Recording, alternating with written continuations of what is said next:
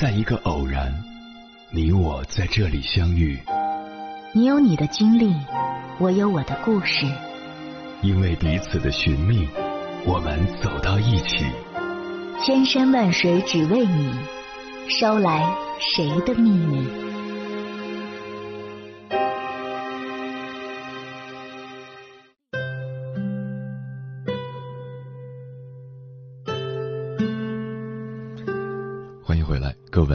行者，这里是正在直播的中国交通广播心灵夜话栏目《千山万水只为你》，深夜不孤单，我是迎波，我要以黑夜为翅膀，带你在电波中自在飞翔。生活中，你可能对一个人一见钟情，但对方可能对你毫无感觉。如若强人所难，可能会令人生厌；如果是朋友的话，估计连朋友都做不了。因为爱情终归要回到两情相悦、你情我愿的状态才能开始。真挚持久的爱情从来不是一见倾心，因为相互全面的了解、思想观念的和谐不是短时间内能完成的，必须经过相当长的时期才能真正了解。接下来，千山万水只为你，跟朋友们分享的文章名字叫《关于爱情的八个真相》，作者。丹尼尔先生，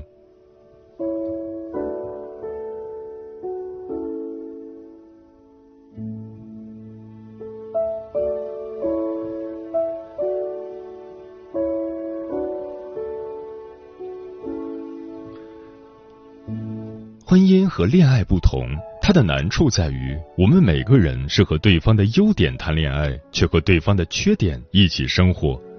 这也就意味着，生活中势必会产生很多不同的碰撞。今天分享八个关于爱情的真相，或许会帮助我们更好的懂得爱人，从而收获真正的爱情。真相一：爱是如何去爱的问题，而不是如何被爱的问题。弗洛姆认为。多数人宁愿把爱当成被爱的问题，也不愿当成爱的问题，即不愿当成一个爱的能力的问题。对他们来说，爱就是如何被爱，如何惹人爱。于是，男人和女人采用不同的方式来实现这一目的。比如，男人追求成功和地位、名利和财富，而女人则追求身材和容貌、时尚和潮流。这种使自己富有魅力，从而吸引别人爱我们的途径，本质上不过是追求可爱、适于大众的爱慕和性吸引力的融合。但矛盾之处在于，爱产生的基础在于人有分离的体验，希望通过结合来克服分离焦虑。爱的本质是追寻精神上的满足，突破使人分离的屏障。从而克服孤独和分离感。在奉行交易价值和商品交换思维之下构建的爱，并不能消除这种焦虑，反而会让男人觉得没钱就没女人爱，女人觉得没有美貌就没有男人爱。于是，人人追求爱，人人从未得到过爱，反而担心自己吸引爱的筹码不够多。这种追求被爱或可爱的方式，谬误之处在于忽略了爱产生于爱之上，只有付出爱才能吸引爱。学习爱人的能力，比学习如何被人所爱，本质上更容易得到真正的爱。著名哲学家马丁·布伯认为，关系分两种：我与他，我与你。当我们将一个人当作实现自己目标的工具时，那么无论这目标看起来多么崇高、伟大和迷人，这种关系都是我与他的关系。亲密关系一定是我与你的关系，我们之间的关系，而不是我与他者之间的关系。所以，你既不能把自己当作客体打扮，也不能将相伴一生的人视为某种实现目标的工具。它的存在只能因为爱。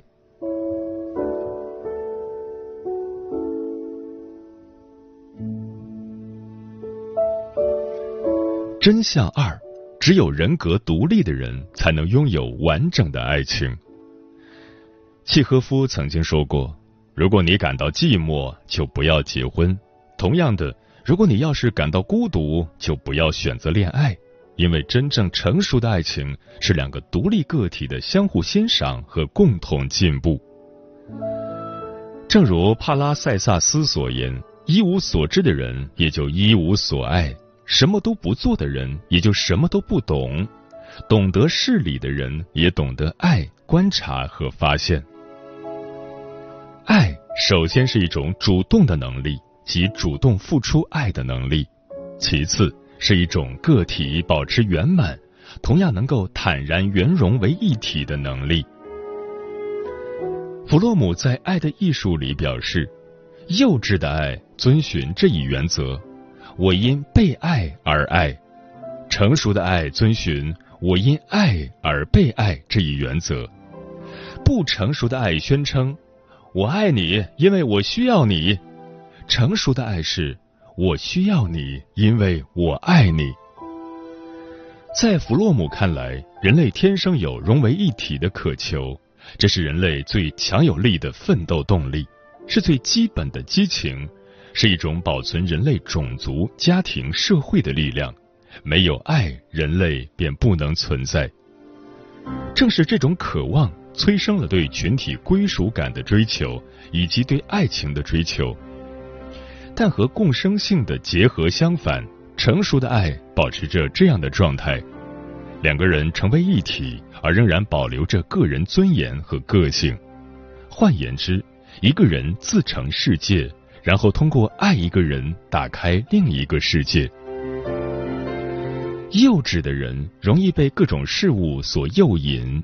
匮乏的人追求各种低级娱乐，而高级的生命追求内心的平和与明净。这个时候，个人对社会的认知比较全面，对自我的认知比较清醒。在建立一定的自身判断力之后，这种恋爱内在的质量就比较高。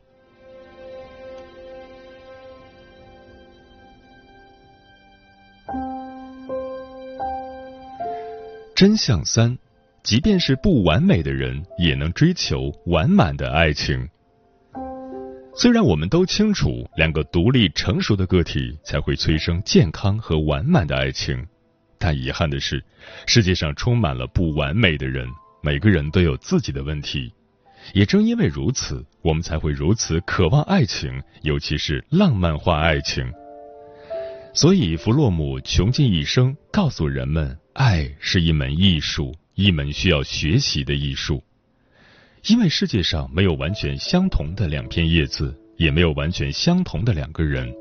不同的人会演绎出不一样的爱情。人格是爱情质量的重要影响因素，爱情也是改善人格缺陷的宝贵机会。如何拥抱一只刺猬？一书中，作者表示，人格是一面镜子。我们遇到的爱人，往往是自我这面镜子的投射。我们选择的恋人，反映了我们的需求以及我们内心的恐惧。你是谁，你就会遇到谁。是我们的人格让彼此相互吸引。比如《了不起的盖茨比》中，盖茨比的痴情令人感动，悲剧令人惋惜。表面上看。是因为他爱上了不该爱的女人，黛西自恋而贪婪，迷恋的只是盖茨比的金钱和痴情带来的快感，但实际上，黛西是盖茨比内心的投射，是他自恋和自卑的投射物，渴望被满足和认可。自恋型人格的爱情就像是绿光，迷离而不现实。因为他们活在不真实中，活在被别人迷恋的目光中。表演型人格的爱情以自我为中心，容易按照自己的想法去揣测恋人。偏执型人格的人满身是刺，会因为防御而在爱中怀疑。强迫型人格过分追求秩序和完美。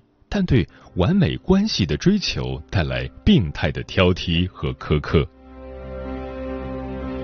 但如果了解自己和对方，就能有效学习如何去爱。比如，对于抑郁型人格的人来说，开心是一件不容易的事情；对于回避型人格而言，给予信任比爱更重要。再比如，依赖型人格和回避型人格的恋人，即便不改变彼此，也往往会相处的比较好，因为他们在共生中形成了互补。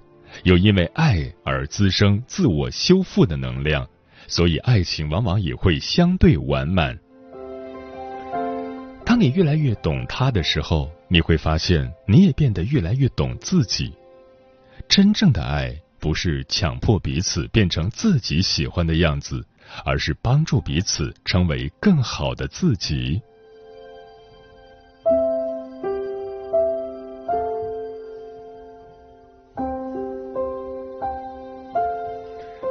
真相四：孤独是人生的必修课，要赶在对方怀里孤独。感到寂寞或者孤独是一种常见的现象，这个时候人们就会格外渴望爱情，尤其是那种精神高度契合的爱情。人们相信爱情有治愈孤独的疗效，所以很多人宣称，两个人的孤独比一个人的孤独更可悲。换言之，人们相信两个人在一起一定能消除孤独，但孤独是人生的常态，是心灵成长的必修课。如果期望对方的存在能够消除孤独，就会在爱情里陷入更大的孤独，因为你会发现这种孤独还伴随着一种更大的失望，因为对方并不能时刻熨贴你的孤独。这不意味着你就一定选错了人。而意味着你要坦然接受孤独是人生的常态，学会独自正视这段时间，才能获得承担生命的力量，尤其是获得精神的成长。人的一生，所有的关系都不能代替个人成长。父母生育你，亲人爱护你，一样不能消除你的孤独。怎么可能将这种个人课题以爱情的名义压在伴侣身上呢？笛卡尔说：“人在思考自己而不是思考他人的过程中，才产生智慧。当我们不再以对抗的姿态对待内部的分裂和痛苦，不再试图消除孤独，而是学着和孤独共处，那我们才真正成为一个。”完整、纯正、成熟，而内心澄清明净的人，一个能和孤独坦然相对的人，是一个内心高度平和、精神高度自洽的人。这样的人较难有情感的困惑、责任和欲望的挣扎，从而能清醒的面对生活，勇敢的做出选择，坦然的承担责任。爱的存在只有一条证据：双方关系的深度以及二人的活力。没有直面孤独的力量，双方关系就容易维持在浅层次的互需，而非更高深度的理解和信任。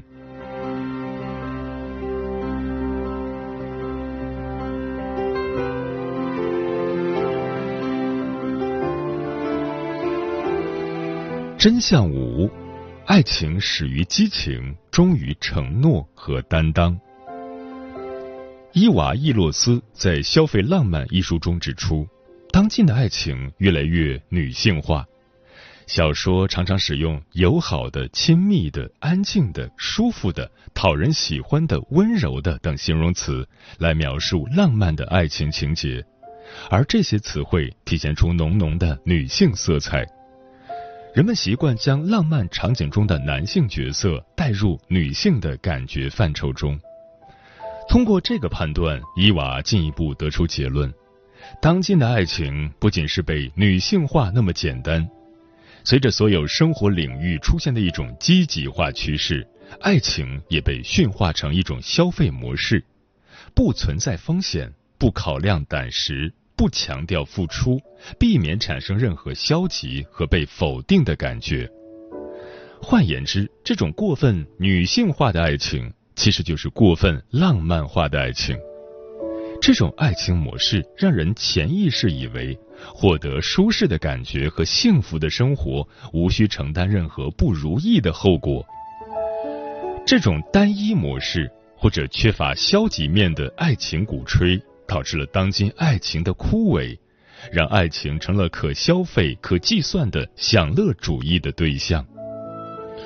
人们满足于追求同好者的那份舒适。忘记了自己应该承担的责任，践行的承诺，尤其是忘记了面对真实的生活。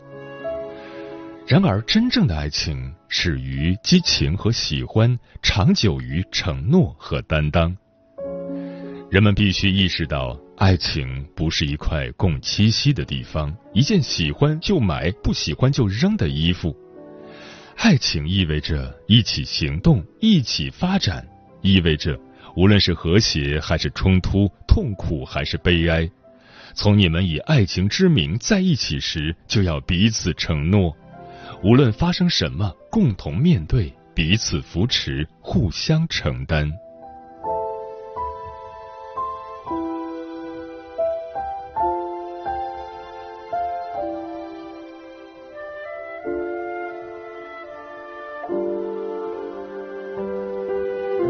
真相六：亲密关系五定律，让关系健康发展。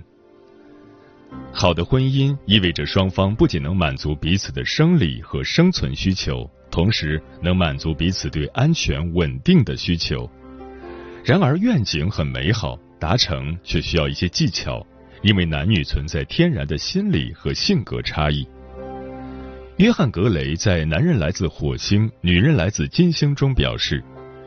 男人总是错误的向女人提供解决办法，却否定或忽视他们的感受，而女人的感受其实更重要。而女人往往热衷于向男人提供建议和指导，却没有注意恰当的尊重和信任，而男人觉得面子更重要。不止男女差异存在，个体差异也是永远存在的，所以沟通非常非常重要。亲密关系的本质是人际关系，而只要是人际关系，就需要经营和管理。情感心理学家提出亲密关系的五定律，第一条就是情绪管理的能力。如果不能管理自己的情绪，就会给身边人带来情绪灾难。其二就是抒情的能力。用不伤害关系的方式表达自己的需求、想法和感受。其三，共情的能力，要明白爱人之间重要的是讲述彼此的感受，而不是评判对错。很多情侣发生争端，习惯争论对错，尤其是将家里的事在公开场合审判，有时候赢了道理，输了感情。爱的定律之四。允许的能力，很多痛苦源于不允许，但好的关系建立在允许的基础上。允许对方成长，意味着接纳现在的不完美；尊重差异存在，意味着懂得换位思考。只有放弃控制和改变的念头，才能接纳真实的对方，给予对方做自己的空间。你不能争辩事实。因为每个人对事实的理解都不同，任何一方的观点或许都是对的。此时，如果懂得理解和包容，爱情的基石便更加深厚。爱的定律之五：影响的能力。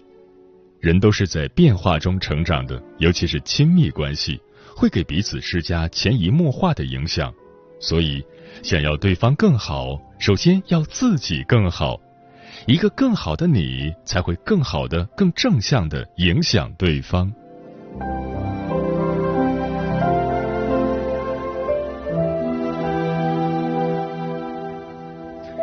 真相七：爱情的底色是真实，爱情的基础是信任。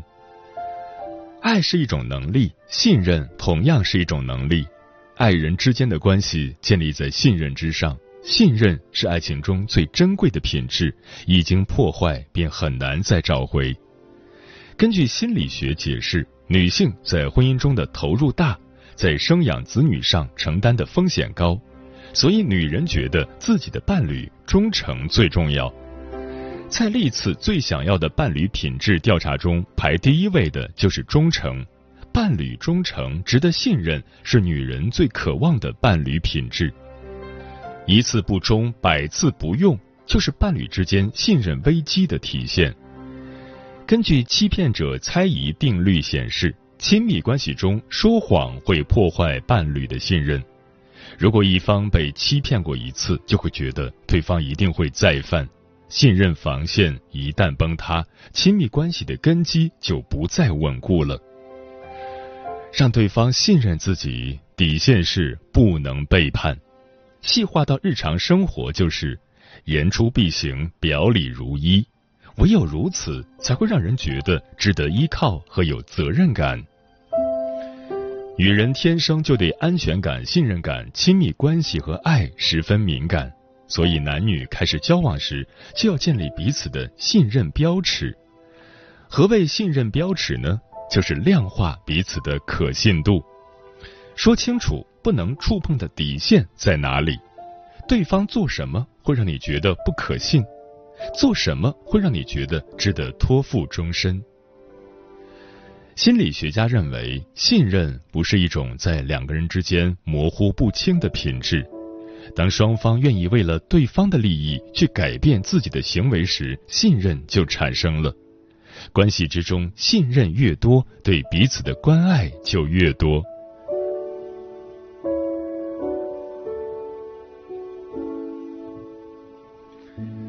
真相八：学会练习自我关怀，越爱自己，越爱别人。如果我们回顾自己的人生，就不难发现，人与人之间的很多矛盾和痛苦，都与对方不能满足我们的需求有关。因此，心理学家表示，人类需要被接纳、被认可、被看见、被听到、被保护、被爱、被了解、被珍视、被尊重。但他们总是忘记，这其中很多东西，我们自己也能给自己。当我们懂得自我关照和同情，不断练习自我关怀之后，就会懂得自我接纳、自我认可、自我看见、自我保护。自我珍视和自我尊重，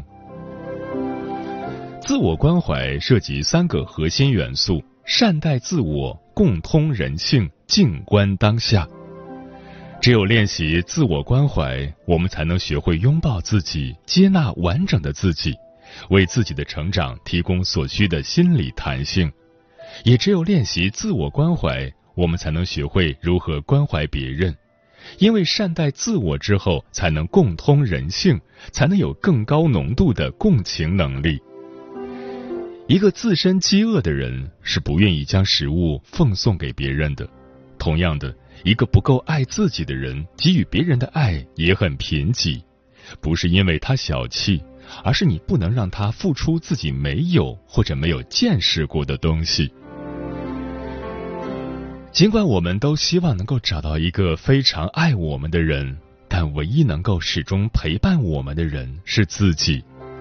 学会自我关怀，觉察自己的内在情绪和能量，才能让内在丰盈而稳定。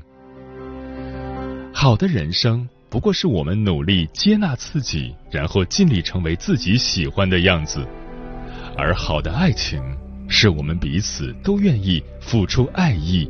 愿意帮助对方成为他喜欢的样子。爱情的本质不只为了让自己幸福，也是为了让对方幸福。